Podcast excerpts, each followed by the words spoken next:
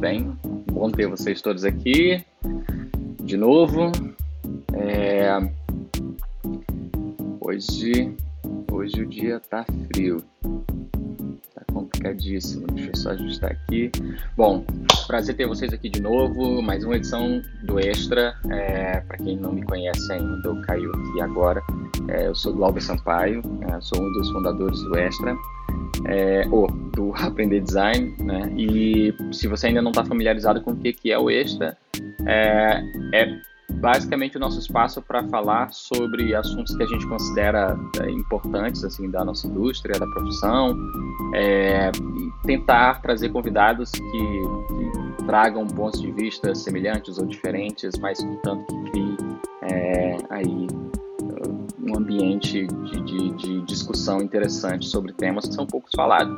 É, para essa ah não tem um outro detalhe eu só queria avisar também que caso você não saiba a gente agora tem um podcast certo se você for lá no Spotify basta procurar por Extra do Aprender Design e aí a gente tem é, tem três os três últimos capítulos estão lá que foram gravados agora no aqui, igual no YouTube, só que agora a gente está colocando como capítulos de podcast, tá? Então, se você quiser, achar que é melhor, mais interessante, é, enfim, escutar, fique à vontade. Assim que a gente acabar, é, hoje é muito provável que amanhã a gente já tenha aí o, é, o capítulo disponível no podcast.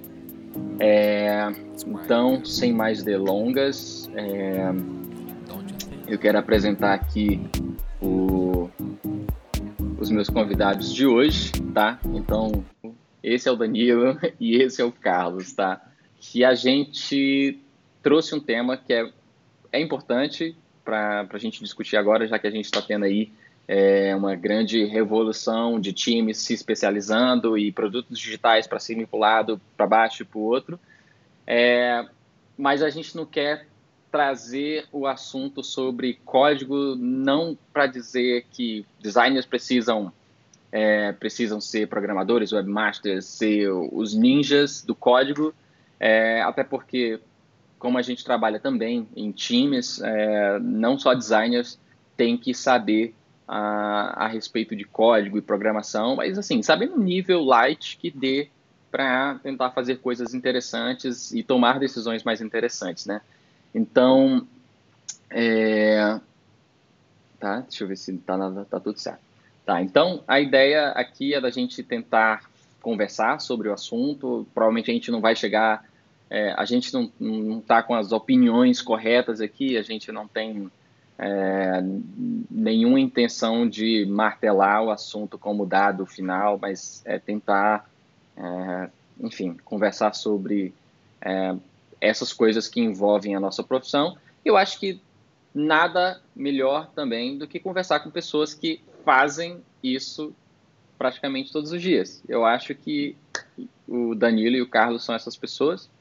É, não sei se você está familiarizado, mas já são figuras aí carimbadas do mercado no Brasil, apesar de que agora já não estão mais aqui. Caso uma curiosidade dessa conversa, dessa conversa é que é muito provável eles estão, já são 11 horas da noite lá na Espanha, que é onde eles estão. Então, tipo assim, é complicadíssimo. À medida que a gente vai terminar isso aqui, eles já estão provavelmente caindo de sono. Mas é isso. Eu, vamos começar essa, essa apresentação aqui. Gente, olha, qualquer pergunta que vocês tiverem, vocês mandam aí no, no chat que eu vou dar uma olhada. É, e fiquem livres para falar. Então, para a gente iniciar essa conversa, eu quero apresentar o Danilo e o Carlos perguntando é, quem são vocês, de onde vocês surgiram, é, onde vocês estão na vida hoje e como que caíram neste campo minado que é design. Quem se habilita? Bom, começou então. É, bom, primeiro, obrigado pelo convite. Muito legal estar aqui, com assistir já os outros que rolaram, então agora é legal estar tá, tá aqui dentro da, da conversa. É, bom, eu sou de São Paulo, de Santo André, estudei publicidade na faculdade, mas logo comecei a trabalhar em agência já digital, né? Sempre trabalhei com digital, não trabalhei muito com a parte de, de offline. Então, é, a partir do momento que eu comecei a trabalhar com digital, já com design, já comecei a programar também, primeiro fazendo no bom, portfólio ou sites pequenos para amigos e tal. E eu sempre gostei de fazer os dois, então assim, eu né? fui. Né? Engraçado. É, exato. então eu fui um pouco nesse caminho de sempre estar fazendo os dois, sabe? Se tinha algum projeto que eu, que eu queria fazer por mim mesmo, eu fazia esse projeto pessoal, então eu já fazia o, o desenho e programava. Uhum. E, e aí em São Paulo eu trabalhei em agências de publicidade. Em 2015 eu vim para a Espanha, para Madrid, onde eu trabalhei mais em consultoria. E em 2017 eu vim para Barcelona de volta para a agência de publicidade. E depois comecei o, o estúdio com, com o Carlos. Pô, que legal. E aí, Carlos? Sim, eu também sou. Bom, primeiro, obrigado pelo convite também, igual Danilo, super legal estar aqui. A gente é super fã, tá sempre de olho na comunidade também. Tanta gente boa saindo daí, é super legal ver. Eu sou de São Paulo, originalmente. Eu também começo nos anos 2000, trabalhando um pouco com, com site na época, né? E fazia um pouco que o Daniel comentava também. Você desenhava e, e fazia o código. Era algo ainda muito rudimentar e muito, ah, sei lá, a época do webmaster, né? De uma pessoa controlando um site inteiro. Aí do digital, um pouco disso eu saio, depois vou dar uma volta um pouco no offline, passo por impresso, por eventos, por outras coisas, mas também nunca deixando o digital. Aí depois eu saio do Brasil, vou para Londres, trabalho um pouco também. Aí é, começa só digital, que é mais com plataformas grandes. A maioria dos sites de futebol ou de esporte na Inglaterra, a gente trabalhava numa empresa que fazia muitas plataformas como essas. Uhum. Depois eu vim para Barcelona, sim, aí é uma mistura de publicidade digital, um pouco de produto digital, até que a gente se encontra em nessa última agência que o Danilo comentou e, e abrimos o Tio. Interessante. É, só um parênteses, o que, que seria publicidade digital? Publicidade digital eu chamaria de banner, campanhas, Pode crer. Essa, essa, essa parte mais de o marketing talvez seja uma melhor definição. Pode crer. Ah, entendi.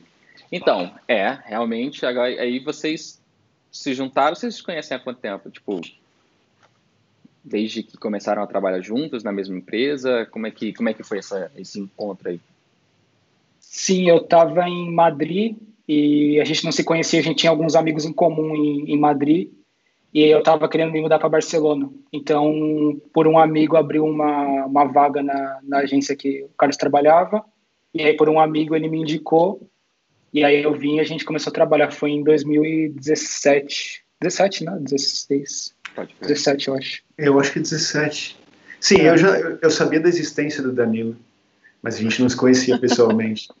Aí quando rolou a oportunidade, eu falei, porra, que legal, né? Poder trabalhar é. junto com ele, que eu era super fã do, sei lá, do trampo dele. É, eu até tinha comentado, né? Tipo, é, a primeira vez que eu vi o Danilo ao vivo, eu tava passando na Vila Madalena, do nada eu vi um cara que era muito parecido. E aí eu falei, cara, eu mandei mensagem para ele depois no Facebook, eu acho que eu te vi na rua. Ah, né? Muito engraçado. Mas interessante isso daí. É, e vocês, é, se encontraram. Eu vou, vou passar aqui uns trabalhos.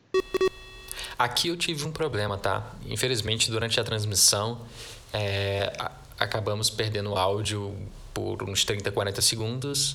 É, então eu vou avançar aqui para o momento onde a conversa continua. É, eu acho que o tio surgiu porque a gente estava trabalhando nessa, nessa agência e, e aí era um pouco essa divisão clássica né, do, do UX e do UI o Carlos um pouco mais focado em UX, eu mais focado em UI, só que a gente conversava sobre o trabalho e tal, e a gente a gente não enxerga muito essa essa divisão, né? Então a gente sempre falava, pô, sei lá, pra gente não tem, não existe essa essa divisão de, de UX e UI. Então a gente meio que tinha as ideias parecidas e aí começamos a trabalhar, fazer projetos paralelos juntos, sabe? Então com essa com essa visão assim, claro que cada um é mais forte em, em alguma coisa, mas ambos fazem tudo, assim. Então a gente começou com essa visão e depois também a gente meio que começou a ver que daria para diminuir pelo menos essa, essa divisão entre o, o design né, do UX e UI com o código também, sabe? E tentar fazer essa entrega essa entrega completa. Então você tem um pouco o controle sobre, sobre a entrega do começo até o final. Acho que vai mais ou menos essa o ponto de partida. Assim. Uma experiência um pouco mais voltada para na área de publicidade, assim, é, eu, eu, imagino que até um pouco mais, assim, eu estou julgando, tá? Até que seja um pouco mais de tempo do que o próprio Danilo. Então, é, se é de uma época muito distante, a internet era diferente, assim, não tinha muita coisa a ver. E, e eu imagino, Danilo, que tipo, você chegou a trabalhar provavelmente assim, por, na época que você começou a se interessar sobre design, essas coisas, deve ter sido ali por volta de 2006, 2007, certo? Isso. Então, essa época, basicamente, foi quando as coisas começaram a mudar, assim, estudando, vendo essas ferramentas que começaram a surgir, foi uma época também que eu comecei a me interessar por esses assuntos e tudo era muito era tudo muito diferente, né? Então, eu imagino que o, o que o que o Carlos tem de ideia sobre o que, que é design digital e a ideia do que a gente tem sobre design digital, acho que é complementar até certo ponto, mas acaba sendo um pouco diferente. É, é tanto que eu fiz até um comentário para algumas pessoas que, tipo, se você for pegar é, o termo design digital, é, em algumas entrevistas antigas, assim, tipo, design digital para pessoas que faziam design gráfico na época é, é o momento em que eles passaram a trabalhar com um computador. Sabe? Se você pegar, por exemplo, uma entrevista que o, que o Alexandre Vonner tinha feito, não é uma entrevista, é um documentário. Ele fala, ah, tudo mais, o, o, o, design passou a ser design digital, porque a gente comprou um Mac, a gente começou a fazer tudo que era no lápis, a gente começou a fazer no computador. E eu, cara, é uma, é uma perspectiva interessante, né? Então, o que eu, o que eu pergunto é, é esse complemento, assim, de vocês dois a, a respeito do, dos mundos, como que eles se encaixam, né? Eu imagino que, como vocês dois acabam executando não, não só o design de, de coisas, de produtos e de sites, e fazendo eles, mas também tem toda aquela parte da, de pensar marca, branding e tudo mais, porque isso se reflete no trabalho de vocês. E como é que essa, esse complemento, essa relação dessas áreas é, dentro do que vocês fazem? Eu acredito que mais do que o que nos complementa, talvez o que nos une. E a Tio nasce um pouco dessa nossa visão de design. E design para a gente, sem ser digital ou qualquer outra coisa, para a gente, e isso tem mil outras maneiras e visões, como você falava no começo, ninguém quer pôr uma regra, estabelecer uma só maneira de fazer coisas, mas design para a gente é projeto, é, é projetar, é, uhum. sabe? Não, não é só o aspecto visual. E dentro desse projeto de ponta a ponta você encontra um pouco essa, esse triângulo de funcionalidade, estética uhum. e tecnologia, que era um pouco que o Danilo comentava, nossa frustração um pouco com as, com as experiências que a gente teve, foi que isso era muito isolado, pela lógica do mercado também. Às vezes é necessário e é ok, tá tudo bem. Mas a gente, como designer, não se sentia plenamente satisfeito porque a gente não conseguia realizar um pouco a nossa visão de design. Uhum. Então, essa, isso é um pouco que nos une. A, a, a, complementação um do outro talvez seja essa. Eu consigo acessar a primeira ponta do design, talvez com mais facilidade, e o Danilo consegue fazer a, a outra ponta com mais facilidade e a gente se encontra aqui nesse meio, mas em algum momento a gente se separa também. Interessante. Sim. É, e é... Hum, ah, desculpa, pode falar.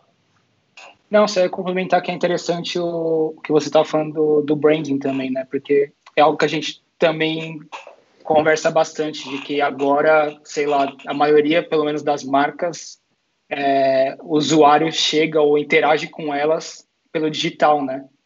E ainda sei lá, a gente ainda vê que tem startup, mas já já está nascendo mais um digital, mas tem algumas marcas que ainda não levam, pelo menos na criação da marca, não levam tão em conta o digital. E é uma coisa que a gente conversa bastante também, que é, que é interessante, que a gente tenta fazer, que é trazer essas marcas para o digital de uma forma mais, mais natural, mais, mais nativa, né? Uhum. Sim, desculpa, complemento também, um pouco seguindo a, a lógica um pouco o que a gente olhava no mercado era que as coisas estavam ficando todas iguais. Tinha uma pasteurização um pouco, uhum. sabe? Se você muda o logo de um site e a cor, ele é, é era praticamente isso. Eu concordo. O que tudo bem, outra vez, tem, tem tempo do mercado, tem outras, outras lógicas que também funcionam e está tudo bem, mas nós gostaríamos de fazer outra coisa, sabe? É, Ou pelo menos crer. tentar fazer outra coisa. Pode crer. Tem, então, tem... Essa, o Danilo comenta dessa originalidade, sabe de trazer para o site, como você faz com a marca, eu acho que é muito importante. Desculpa. Não, que isso. Eu, eu ia perguntar só, tipo, dos projetos mais recentes que vocês têm dentro dessa categoria de tentar não deixar, tentar trazer as marcas para o universo digital, mas de uma maneira original e que se conecta muito mais com o que elas fazem no offline, vamos dizer assim, ou no impresso, porque a gente vê claramente essa diferença, né? É, de o branding, e, e, isso eu falo de grandes firmas, tá? É, o que eu mais vejo é o trabalho gráfico offline do, da marca, da identidade, tudo é muito bonito, tudo é muito perfeitinho no canto, mas quando se trata do, do projeto digital em si, ele acaba caindo completamente assim da, da não, não, não é ruim, não. mas parece que não in, in, parece que não encanta tanto é, quando, é, em relação aos, aos, às coisas que já foram feitas para aquela marca, né? E isso é um ponto que eu acho interessante assim, para ser avaliado. Sim, eu acho que desde o começo esse era um pouco o nosso desafio, né? E, e, também tem a ver com as nossas referências. Né? Nossos nossos ídolos são gráficos, sabe? São designers gráficos, são tem arte gráfica em geral. Era era um pouco que você comentava como trazer isso para o digital. Uhum. É muito difícil porque tem uma uma série de, de fatores que que estão relacionados, mas para alguns projetos é possível, e eu acho que é isso que a gente está tentando um pouco. Beleza, então eu queria saber como que programação entrou aí na vida de vocês, assim, qual que é a história de nerd de vocês em relação à programação? É isso que eu quero saber.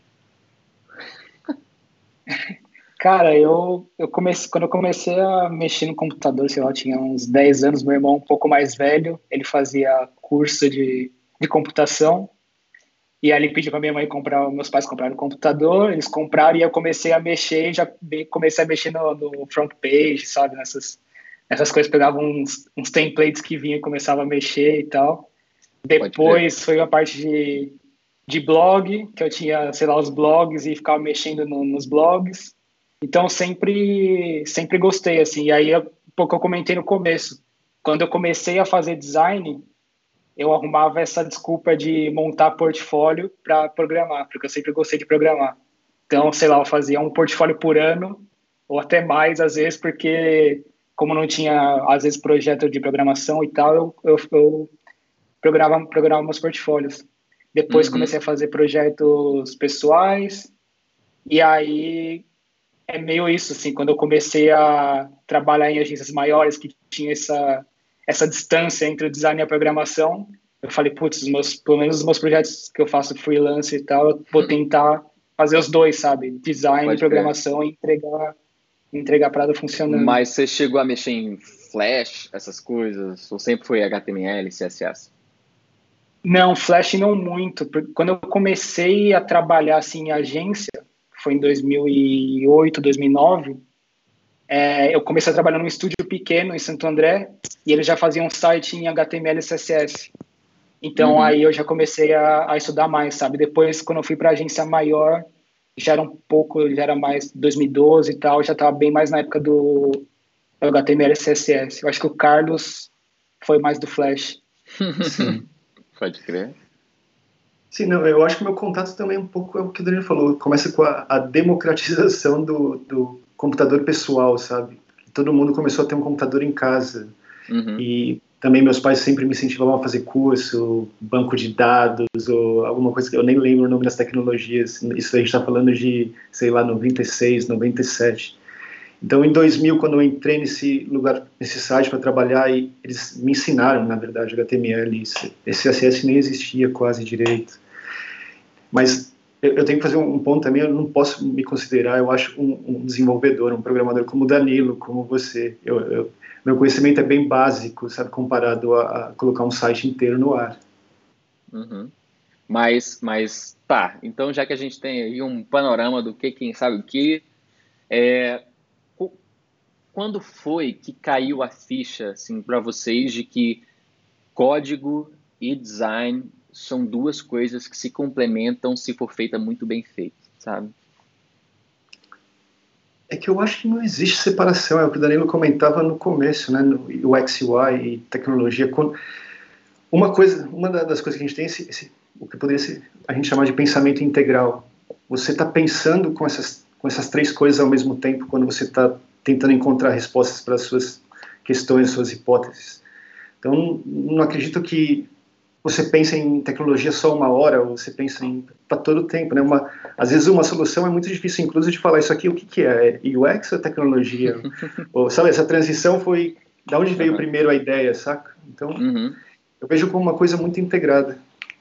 E é, é, legal também que quando a gente começou a integrar mais o, o código, assim, porque a gente começou a falar, puta, vamos, vamos, vamos entregar tudo, né? De design até, até código o nosso processo também mudou bastante de design, sabe? Porque, sei lá, a gente já não desenha tela, um monte de tela secundária, um, sei lá, tela de erro, tela de modal, versão 1, 2, 3, 4, 5, sabe? A gente normalmente faz as telas principais, o fluxo principal ali do site, começa a programar e aí tem soluções que a gente já vai direto para o código, sabe? Por exemplo, o site da, da Ecinter, eu acho que é um bom, um bom exemplo, que tem um, um menu que a gente coloca na, na, tela de, de produtos, que a gente já fez, já pensou esse menu direto no código, porque como ele é um menu que aparece, ele era que você faz o scroll e tem a âncora e tal, uhum. ou mesmo o menu do, do mobile também, a gente já, já pensou direto no código, sabe? Então,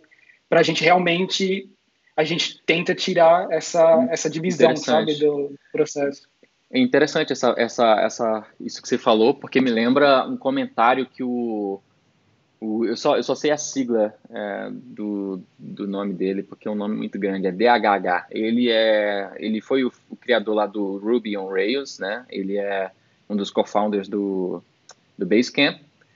E, e aí ele, ele, ele comentou sobre, ele, ele fez um post no ano passado que era comentando sobre o fato de designers saberem o mínimo de HTML e CSS reduz a, o ciclo de feedback. Eu achei esse comentário muito preciso, né? Porque ele falou que todos os designers dentro do Basecamp, por saberem, é, assim, tem uns que sabem poucos, tem outros que sabem muitos, a ponto de só consultar um desenvolvedor e, e fazer o deploy do, do, da coisa toda.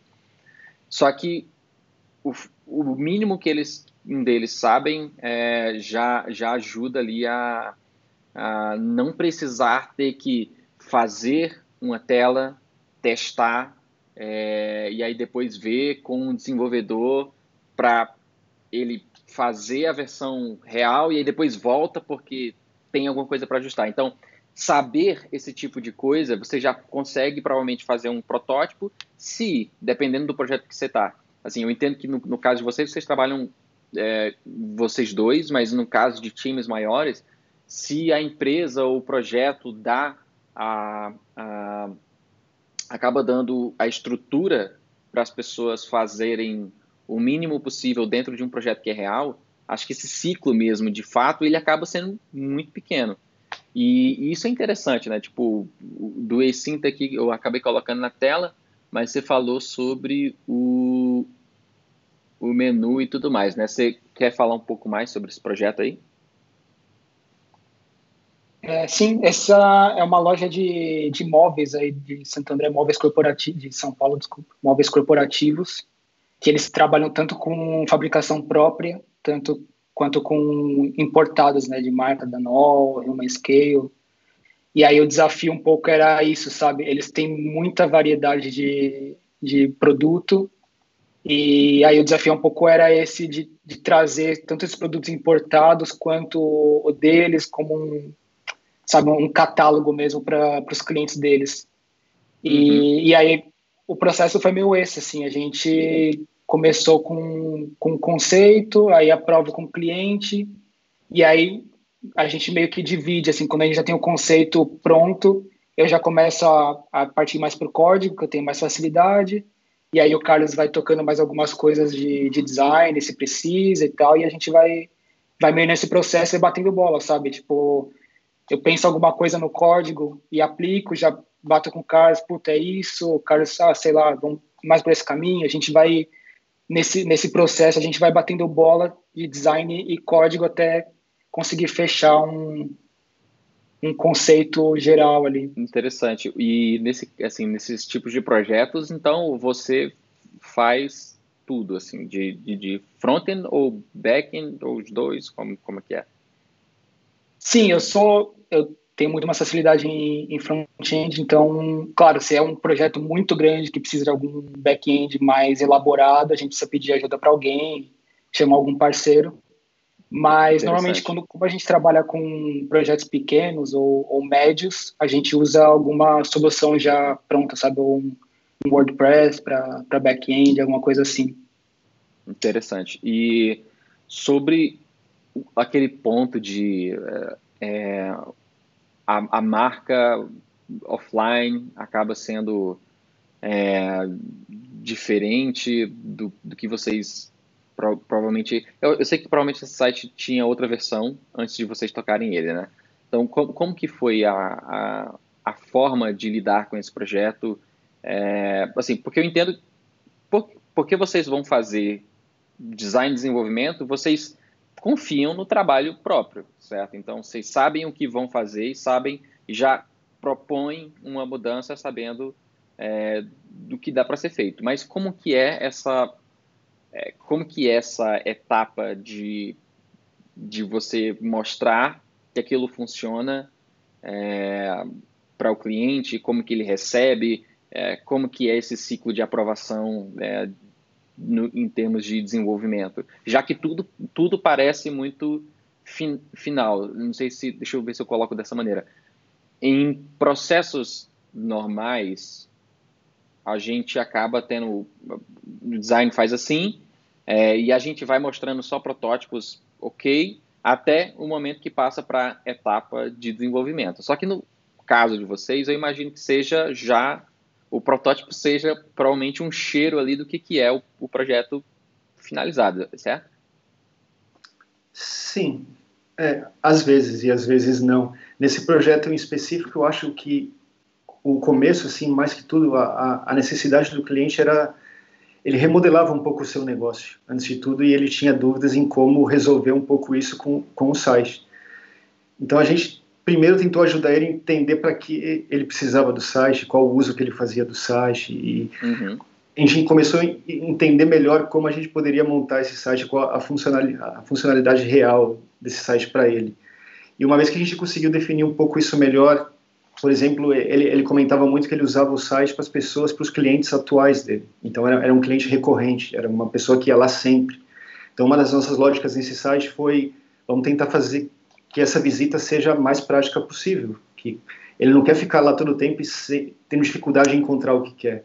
Vamos abrir um menu aqui com os produtos primário, a gente esconde todos os outros links que são mais de marca e uhum sobre a empresa num secundário e a gente faz com que isso seja direto. Meio esse o conceito, a gente baixou os wireframes, meio que explicou essa lógica para ele. Ele falou, legal, é mais ou menos isso, acho que vocês estão indo no caminho certo. Disso a gente já pula para uma parte mais visual, que o Danilo comentava que são esses, esses conceitos. E uma vez esse conceito já está não aprovado, eu diria, porque eu, eu acho que também o processo não é tão linear assim, sabe? Uhum. Quando você trabalha também nesse tipo de projeto, especialmente com clientes que você trata diretamente com o dono, às vezes tem um vai uhum. e vem, tem, tem muitas dúvidas e tal, mas a gente já tem confiança suficiente para começar a montar o site, por exemplo, uhum. durante o processo. Uhum. é o que o Daniel comentava, depois muitas vezes a gente já vai implementar as coisas diretamente no código. Interessante. E mas mesmo... Uhum. Desculpa, pode falar. Não, só essa, esse comentário que você tinha feito antes do, do Basecamp, né? Que se você pensar num, no modelo linear, imagina no, sei lá, num, numa empresa, numa corporação, vai. Tem um meio design pronto ali, alguém pede feedback, às vezes é mexer um botão 40, 50 pixels, trocar um, um parágrafo de lugar ali. O designer uhum. vai lá, faz essa mudança, manda de novo a aprovação. Aí, beleza, tá aprovado exporta para o Zeppelin ou para algum lugar, manda para o desenvolvedor, o desenvolvedor tem que ir lá e mudar 40, 50 pixels, sabe? Uhum. Se o uhum. cara se, tem coisas que você já pode fazer direto no código, se o designer sabe o código, ele já muda, o cara já vê lá o stakeholder já vê live ali. Sim, eu diria que incluso, às vezes é até melhor para convencer o cliente da solução. Por exemplo, o menu que o Danilo comentava de âncoras, que é totalmente interativo, é muito mais difícil de explicar uma coisa assim estática. Se a gente faz, ele, cara, sabe, é isso. Uhum. E isso me leva para um, um, um, um outro assunto que seria a relação de um designer que não sabe código com o desenvolvedor e a relação de um designer que sabe código com o desenvolvedor. Eu acho que essa relação ela é mais assim, ela é mais comum dentro de agências é, ou de, enfim, de empresas que têm designer e desenvolvedor, seja de produto ou seja agência. É, mas como vocês já tiveram uh, um projeto onde vocês tiveram que lidar com outros desenvolvedores, o que, que vocês acham sobre o assunto e qual que é a experiência de vocês sobre, sobre isso? Eu vou. É, bom, acho que um exemplo legal é esse do que a gente mandou também do Geoff Levy, que é um diretor e fotógrafo americano. Vou por aqui e, na tela. E acho que tem duas coisas legais aí de falar. Primeiro é como a gente tem esse conhecimento de código no briefing dele, a gente já percebeu que a gente teria que chamar um, alguém de fora para ajudar a gente, porque ele queria fazer algumas experimentações, com WebGL, 3D, então a gente já viu, putz, aí já, já não está no nosso, uhum. nosso escopo de conhecimento, então a gente chamou um amigo nosso que tem mais experiência com, com isso, e aí, claro, depois na parte de feedback, mesmo de, de ajudar ele com, com o código, ajuda bastante a gente ter conhecimento, porque às vezes a gente as, fazia até código, por exemplo, uma transição de, de uma página que a gente queria de de uma maneira específica. Uhum. A gente programou a transição e passou para ele, sabe? Então essa essa troca é muito mais mais ágil tanto para a gente que tem o resultado que a gente quer, tanto para ele que tem às vezes um até, montão até de outras coisas para resolver. Você tem uma noção ali, né, de, de como que vai ser feito. Exato, exato. Sim, acho que o legal também desse projeto, com, trabalhando junto com o Júlio, o Júlio César, que, que nos ajudou com o desenvolvimento, é que a partir do momento que a gente tinha mais ou menos uma ideia, uma base e um, um conceito na cabeça, a gente já chamou ele para o processo. A gente não esperou terminar tudo. E a gente, incluso, falou para ele, por favor, sabe, como nos ajude criativamente a, a, encontrar talvez algumas soluções que você tem mais claro que a gente. Uhum. Então ele acaba participando do processo criativo também, sabe? Ele, ele não está lá só como desenvolvedor. Ele participou e ele deu insights super bons que, que ajudou realmente a, a, o site ficar melhor. Uhum. É, tem uma frase é, que, eu, que, eu, que eu anotei que é uma. Ela explicita uma, uma situação que eu acho que é muito comum dentro de palestras, de vídeos e de discussões, temas em Medium. As pessoas sempre falam, é, eu acho que desenvolvedores deveriam conhecer sobre design, certo? E eu já vi assim essa, esse assunto ele ser martelado diversas vezes como a, os designers tentando fincar uma bandeira, os desenvolvedores precisam aprender sobre design, precisam aprender os princípios de design. PM precisa aprender princípios de design. Então, tipo assim, beleza, a gente já entendeu que todo mundo tem que aprender design. Mas e quando se trata de código, esse assunto sempre traz um, um pouco de polêmica, porque todo mundo fala, ah, não acho que designer precisa aprender código, porque isso não é trabalho dele. Mas é trabalho do desenvolvedor saber princípio de design, entende? É, eu, entendo, eu, eu, entendo que esse assunto ele acaba sempre tendo uma âncora que é todo mundo precisa se preocupar com a qualidade do que está sendo feito, né? Se um desenvolvedor se preocupa com a qualidade do que está sendo feito, ele provavelmente vai se interessar de entender sobre princípios de design. E quando eu falo princípios, é, eu estou falando de entender como que a composição funciona e entender de que como quando um designer fala que o botão está dois pixels para lá, a coisa tem que ser um pouquinho menor. Não é frescura, né? Porque a gente, obviamente, qualquer pessoa no mundo que já teve que lidar com isso já passou por essa situação e quem, quem não lida bem com isso acaba achando acaba levando pro pessoal, né? Do tipo, pô, não, não é que isso é frescura, isso é cuidado. Você não tem cuidado pelo projeto, sabe? Então, é, eu acho que desenvolvedores entenderem sobre design pega, pega nesse ponto. Eu já trabalhei com desenvolvedores que, cara, é tipo assim, você podia fazer a tela na pressa. Na hora de codar, o cara fazia ali nos trinques. Eu ficava, cara, que, que prazer é trabalhar com essa pessoa, sabe? É, se você desse ali a oportunidade para ela fazer uma tela, provavelmente ela não ia ali ser tão ágil, mas ela ia entender. E nesse mesmo naipe, eu acho que designers deveriam entender sobre código, né? E, e aí, assim, obviamente tem aí vocês, né? Tipo, é, de prova, como pessoas que, por conhecer o que conhece, acaba executando projetos de uma forma melhor. É, mas vocês já tiveram, assim, qual que é a opinião de vocês? Se já, rolou esse tipo de discussão em algum trabalho que vocês já tiveram? Como, como, como que foi a, a vibe dessa, desse assunto?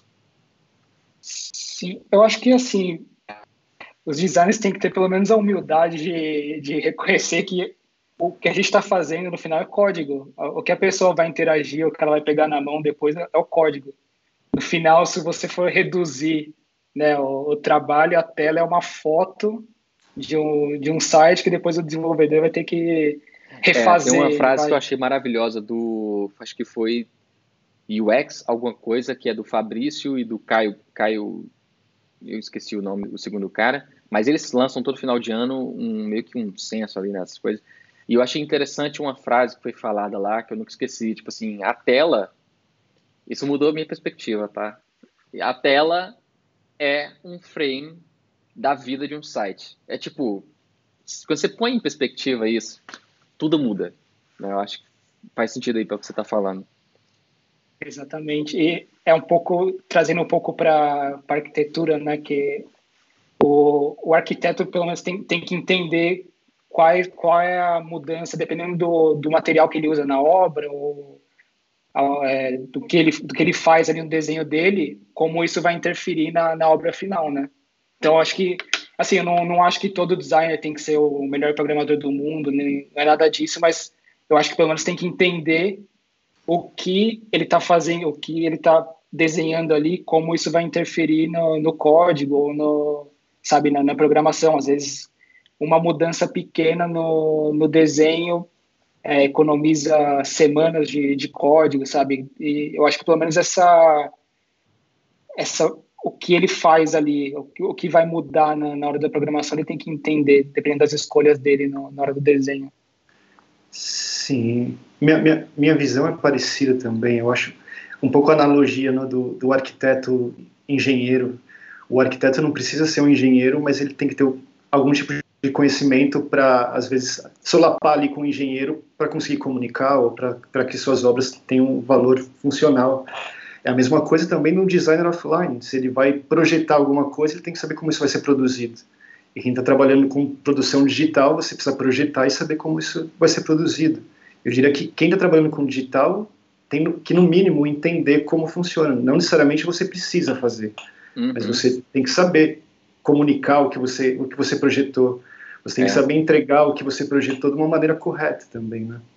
É, eu tinha, eu, eu, em relação a esses exemplos, essas analogias, assim, cara, tem, tem várias, dá pra fazer várias, né? Dá pra esgotar. É, e, assim, a outra, além da arquitetura, poderia ser produção gráfica, sabe? Tipo, é, você trabalhar com impressos, trabalhar com, é, sei lá, editorial, essas coisas, você vai conseguir fazer alguma coisa? Acho que sim. Se você fizer um layout simples ali, você manda para uma print da vida, tá impresso e tá perfeito. Assim, não vai estar tá perfeito, mas não foi, sabe? Agora, você quer um resultado de um determinado jeito, você precisa entender do que vai acontecer quando aquilo é, for para gráfica. Até a, a própria criação em si, ela, ela fica diferente. Você cria sabendo do, das nuances da, da, da produção, é, até a escolha tipográfica né, que bate na a tinta bate a no qualidade do papel, Exato. a porosidade Exato. do papel. E tudo isso conta, né? Então parece parece estranho e tipo assim assim parece estranho falar essas, essas comparações para poder tentar fazer a coisa ser, é, ter sentido. Mas eu entendo, porque, tipo assim, design digital não é uma profissão. É, não é uma profissão nova, é, velha, quer dizer. Se a gente pegar ali, o HTML nasceu há 26, 27 anos atrás.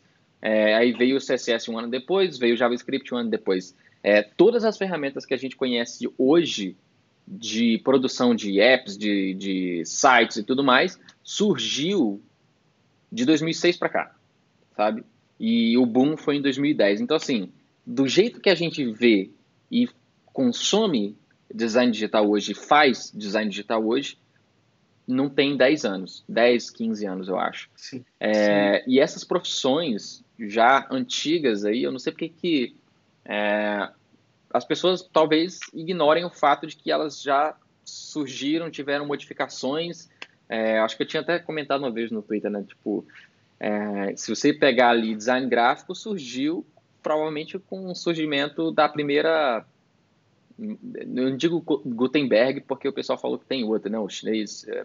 Sim, mas de uma maneira geral. É, exato. Então vamos, sei lá, vai pegar de Gutenberg. O cara criou a máquina lá que imprime os, os tipos no papel, é, e aí isso foi evoluindo até chegar ao que, que era a profissão de design gráfico.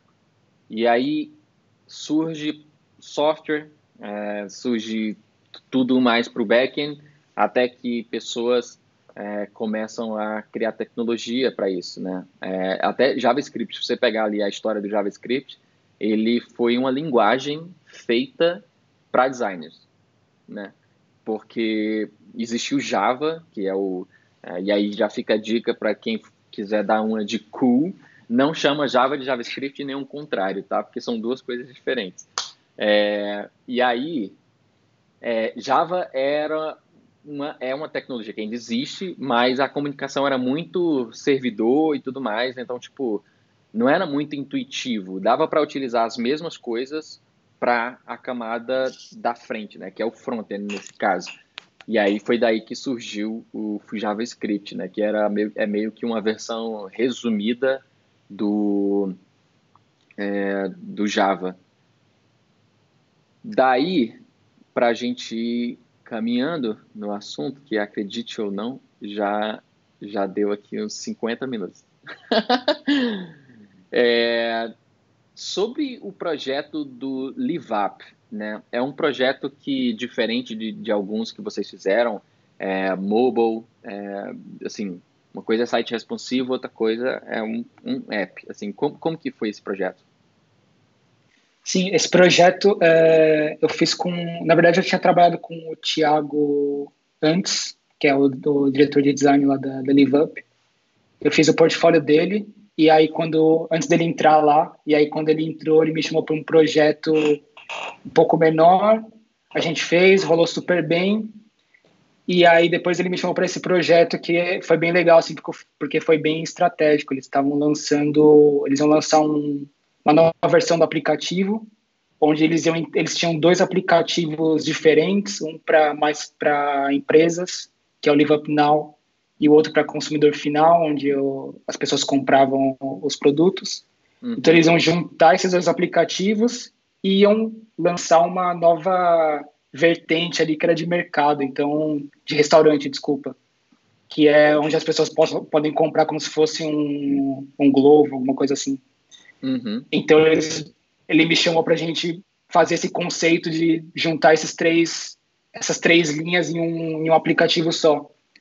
Então, tiveram duas fases, assim, essa primeira de fechar esse, esse conceito de como o aplicativo poderia funcionar, onde a gente fez mais reuniões com, com os stakeholders, também tinha gente de programação, mas era mais design aí nessa parte, né?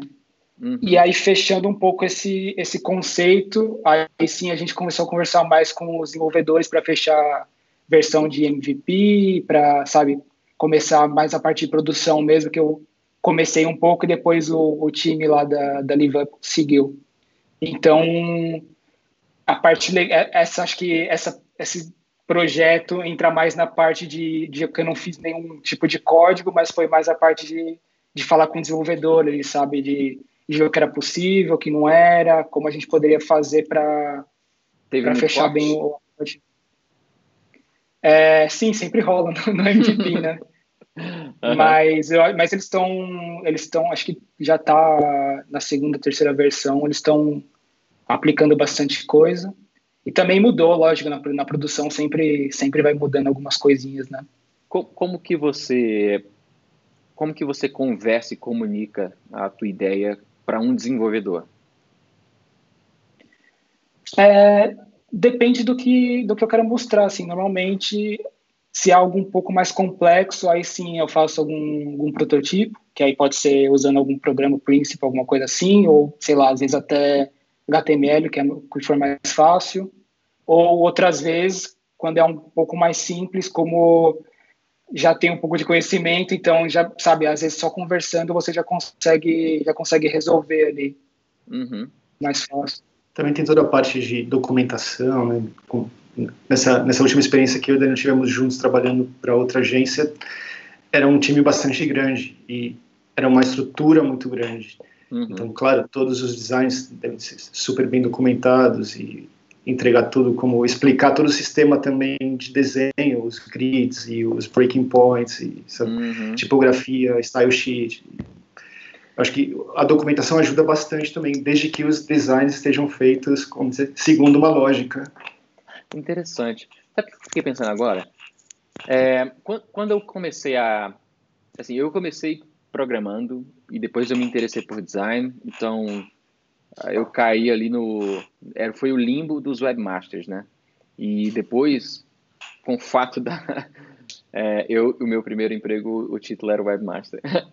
E, e aí, depois que as estruturas começaram a aumentar, as empresas menores começaram a tentar imitar a estrutura das empresas maiores, que é dividindo ali uh, os cargos e as responsabilidades. É, e aí essa coisa de designer programar acabou se perdendo, porque, na, na, minha opinião, isso era meio que o padrão, sabe? Se você era só designer, é, provavelmente você só trabalhava com gráfico, mas se você trabalhava com web, na época não tinha nem app, então, é, se você trabalhava com, com web, você provavelmente já sabia ali programar alguma coisa. Como essas coisas foram se perdendo, eu fiquei pensando aqui, você falou sobre documentação e, e eu fiquei pensando, será que Assim, eu já participei de projetos e já vi projetos onde existe uma documentação excessiva, né? É, que é o que a gente chama de handover, né? Algumas empresas Sim. chamam dessa maneira. E algumas documentações são de fato excessivas, né? Você esmiuça cada componente, espacinho, bota ali os firulinhas. Sim. É, e eu fico pensando, será que o mundo seria diferente se se todo mundo, assim, o mínimo de código, talvez a gente não tivesse desse tanto de trabalho, qual que seria a nossa relação com design e entregar projetos e, sei lá, é, enfim, só o fato de passar o projeto para outras pessoas, né? Mas acho que isso que você comentou também é uma lógica do mercado, né? Imaginemos, pensando alto, trazer um, um, um designer que às vezes vai desenhar ou participar de um processo criativo e tirá-lo da produção, desculpa, um desenvolvedor da produção, é caro, é mais, é mais útil para a empresa deixar ele lá programando. Então, não sei, eu acho que seria muito mais eficiente, como, como você falou, se você tira esse excesso de documentação, que eu acredito que também existe porque começam a ser essas regras que você já não discute mais. Você chega em um lugar e fala, a regra é essa, você tem que fazer essa código excessivamente. Não sei, sabe? É, é, hora de talvez parar, repensar e falar, existem maneiras, outras maneiras de fazer isso, né? A gente pode ser, uhum. pode, incluso financeiramente pode ser melhor. Uhum. Com certeza. Eu acho que as próprias ferramentas de design, não sei, eu acho que elas vão começar a seguir um pouco para esse caminho de ter algum output ali que seja utilizável, sabe? Porque, não sei, por exemplo, se for se a gente pensar um design system, que é o que está na moda hoje, uhum. se, o, se o designer já conseguisse fazer os componentes, os botões, os componentes simples funcionando, sabe? Entrega, entregasse para o desenvolvedor uma library com isso, já, assim, acho que o tempo já cortaria pela, pela metade de desenvolvimento, sabe? Porque no final é, é trabalho duplicado, né? Porque o de designer. Fato faz todos os estados do, de um botão, é. documenta, escreve documentação gigante, passa o que é algo mais natural quando você faz o CSS, por exemplo. Exato, exatamente. Eu acho que é mais, é mais rápido. Se você tem um conhecimento, é mais rápido você fazer o botão no um botão ali no HTML CSS com os estados de hover desabilitado e tal, do que fazer todos os estados no design, documentar, sabe? É, eu acho que essa, essa, é uma linha que está sendo muito. Tem uma linha de frente aí de empresas e iniciativas tentando explorar como diminuir né, esse espaço entre o designer e o desenvolvedor. Exatamente o que o Daniel falou, a primeira que realmente conseguir, eu acho que vai, vai suprir uma, uma demanda que existe que é muito grande. Interessante. E sobre sobre outras profissões, assim, a gente fala, tem falado até agora muito sobre só design, entender código, mas eu, eu já vi situações onde, onde outros profissionais, assim, que já foram desenvolvedores ou são desenvolvedores por hobby, acabam ajudando muito, assim, é, na, na hora de fazer um projeto, assim, qual, o que vocês Sim. acham sobre isso? Cara, eu acho que se você analisa o contexto atual, que cada vez né, nós estamos mais digitais, eu acho que não vai ter volta, a internet de todas as coisas, a, cada vez mais nós somos digitais. E as, dentro do, do, de uma estrutura de, por exemplo, de, de produtos digitais, que você tem o, o, gerente de projetos ou o dono do projeto, essas pessoas também, muitas vezes, elas sabem, de, sabem muito de código e geralmente são as pessoas mais valorizadas no mercado, porque elas conseguem né, ter essa comunicação com os desenvolvedores, conseguem solucionar problemas. Então, acredito que não é só uma, uma coisa para o designer aprender código, incluso para outros desenhadores que não trabalham necessariamente com, com digital, né? desenhadores que, que podem seguir uma lógica de programação visual também, projetos de, de marca que, que trabalham com tecnologia, como Caracol, do, do uhum. Sometimes Always, acho que é do... Tem outros projetos do, de um outro menino que eu vi, Paulo, desculpa, Assunção. não lembro. Assunção, que ele montou um, um, um projeto uhum. com uma lógica visual, de, de, programação visual também muito interessante. Não necessariamente é, front-end, mas existe um, um pensamento, uma lógica né, por, por trás disso. Interessante. É, eu, eu vou já mostrar esses exemplos, inclusive, para a gente ir entrando para o último assunto, mas aí sobre ainda sobre esse lance aí de, de, de outros profissionais acabarem entendendo o projeto, eu, eu vejo assim, um designer sabe código, né, tem toda essa agilidade que a gente acabou de conversar. É, sobre, por exemplo, um, um, um gerente de, de, de projeto é, saber código, é, na minha opinião, é uma pessoa que consegue lidar melhor com prazos, ela, ele consegue falar para o time quando que algo dá para ser feito ou quando não dá para ser feito, que tipo de desenvolvedor vai ser necessário para aquele projeto. Então, para um gerente de projeto, saber código. Ele tem, ele tem melhor controle, né, sobre Exato. o processo. Exatamente, é tipo o mestre de obra, né? Tipo o cara que claro. tem ali o controle de, de, do material que vai entrar, qual é o fornecedor, é, quantas pessoas vão ser necessárias para levantar uma parede, então... É... é... uma ótima analogia. Se você não souber, é possível que te enganem na obra e dure mais e você pague mais caro. Isso, exatamente. Ou você acaba pegando ali um valorzinho maravilhoso e o barato sai caro, né? que é o de praxe. Muito bom. É, assim, só para ir chegando no final, aí que eu, enfim, o plano era ocupar menos tempo, mas enfim, a gente já está chegando na uma hora. Que pena, né? Foi. Mas, mas aí, só para a gente ir chegando no, no final, é, eu tenho outro, uma outra parada, assim, que foi até isso que você falou agora, Carlos, que a gente, assim, além de ter toda essa coisa legal que é você trabalhar dentro do design corporativo, fazendo sites e fazendo isso e fazendo aquilo, legal, mas tem o outro lado que é aprender o mínimo de código, eu acho que permite né, a criatividade rolar solta, né, que é assim, você não precisa. Tem, tem ferramentas como o Pixie, Pixie 5, eu acho, Pixie.js, alguma coisa assim, é, que você tem um mínimo de código ali que você mexe e você já cria coisas muito interessantes. Eu vou colocar aqui na tela um exemplo que você colocou. Esse aqui é o exemplo do Paulo Assunção, né? Esse aqui foi o, o lance que ele fez para o projeto X Revolution, né, do pro Nubank.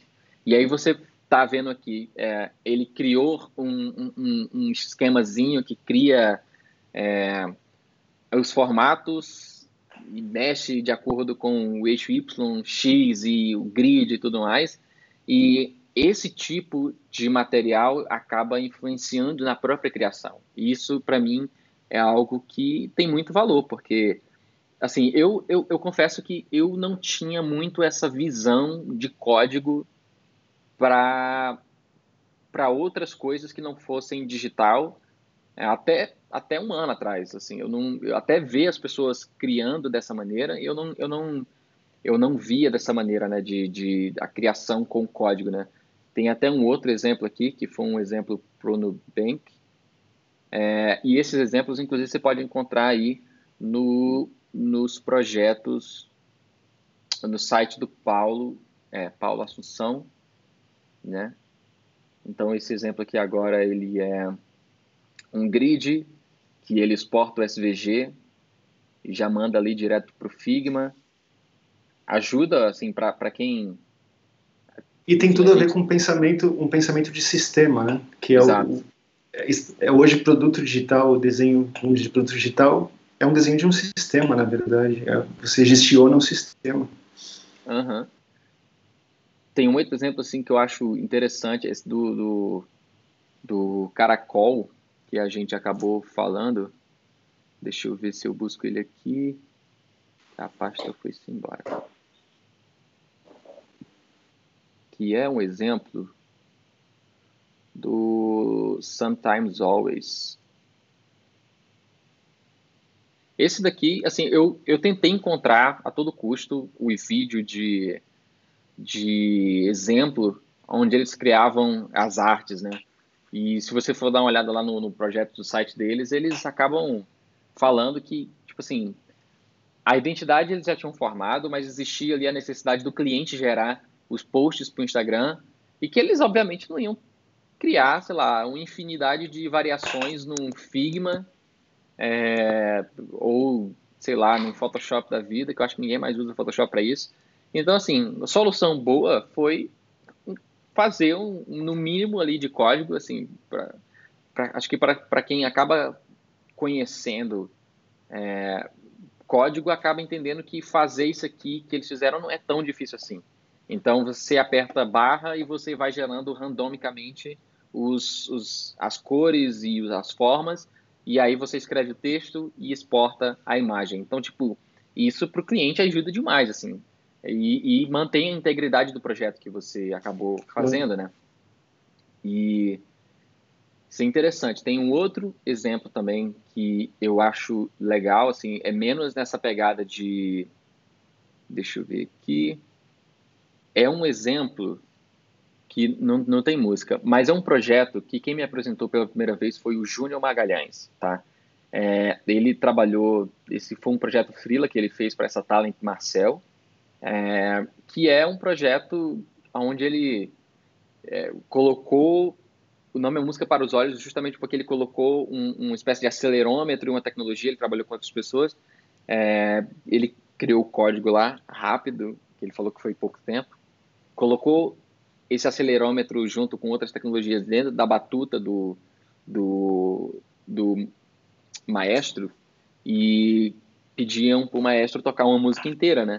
E aí quando o maestro fazia um movimento, esse movimento ele era é, captado, né? Pelo, pelo, enfim, pela tecnologia lá que ele acabou desenvolvendo. Quer dizer, a tecnologia já existia, ele só utilizou da maneira mais criativa possível. Exato. E criou aí é, posters é, para ser vendido no, no próprio. Na, qual é o nome? OSESP. OSESP é qual que é? é Osesp é o nome da, do lugar, né? Acho que é. Deve ser. Acho que é, sim. Isso, tem até o William que está falando no, no YouTube que esse projeto Música para os Olhos tem uma palestra do Júnior é, no YouTube, né, da Loft.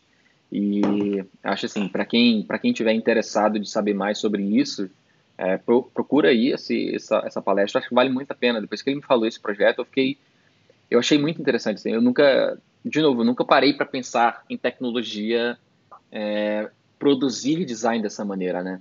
É, e aí um outro exemplo assim final que eu acho interessantíssimo é o, o trabalho que o Guilherme Vieira, né, do estúdio da O, ele vem fazendo aí com código é, assim mais experimental, mas eu já vi eles eles utilizando muitas coisas experimentais para ser o resultado do próprio trabalho, né? E eu acho que essa é uma maneira criativa de utilizar é, código, né? Você sabe ali o mínimo, é, vai de pouquinho em pouquinho e você acaba criando algo que eleva o nível do projeto, né?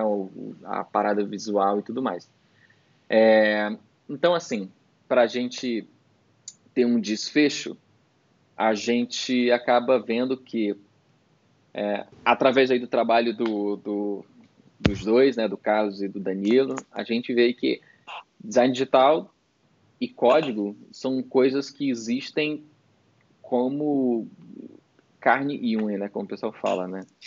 inseparáveis. é, inseparáveis, assim. Então, assim, eu particularmente eu sempre encorajo as pessoas a aprenderem o mínimo possível, é, porque se você não fizer isso para um trabalho mais mecânico, você acaba fazendo para um lado mais criativo, né? E seja qual for o lado que, que você escolha usar código, é, com certeza vai ter efeitos é, interessantes dentro do trabalho que você faz, né? E aí, estou aberto aqui para a finalização de vocês. Vocês têm alguma coisa a mais para falar? É, não, acho que, é, acho que é isso. Muito obrigado pelo, pelo convite aí mais uma vez. E a gente está nas redes aí, Instagram, LinkedIn. Se quiserem continuar a conversa por lá, é só, só chamar. Pô, que maneiro. Exato. Valeu pela iniciativa. A gente, igual eu falei, a gente está sempre plugado, sempre acompanhando tudo que está rolando. E na, podemos, quem quiser trocar uma ideia também, pode acessar, que a gente é de fácil acesso e podemos conversar. Maneiro. Também logo mais, talvez a gente esteja quase terminando o nosso site, pode entrar no nosso site também, que tem ali um pouco do que a gente comentou, tá todo o processo e tem, todo, tem um monte de coisa lá para ver. Maneiro. Só para só pra saber, que horas são aí? Uma e quarenta da manhã. Cara, mil desculpas. Vamos encerrar isso. sem problemas. Não, sem... que isso, sem problema. Ainda bem que amanhã é sábado, né? Hoje, no caso de vocês. Exato. Né? Exato. Tá bom, então. Então, muito obrigado e a gente, enfim, espero falar com vocês em breve, em outras oportunidades.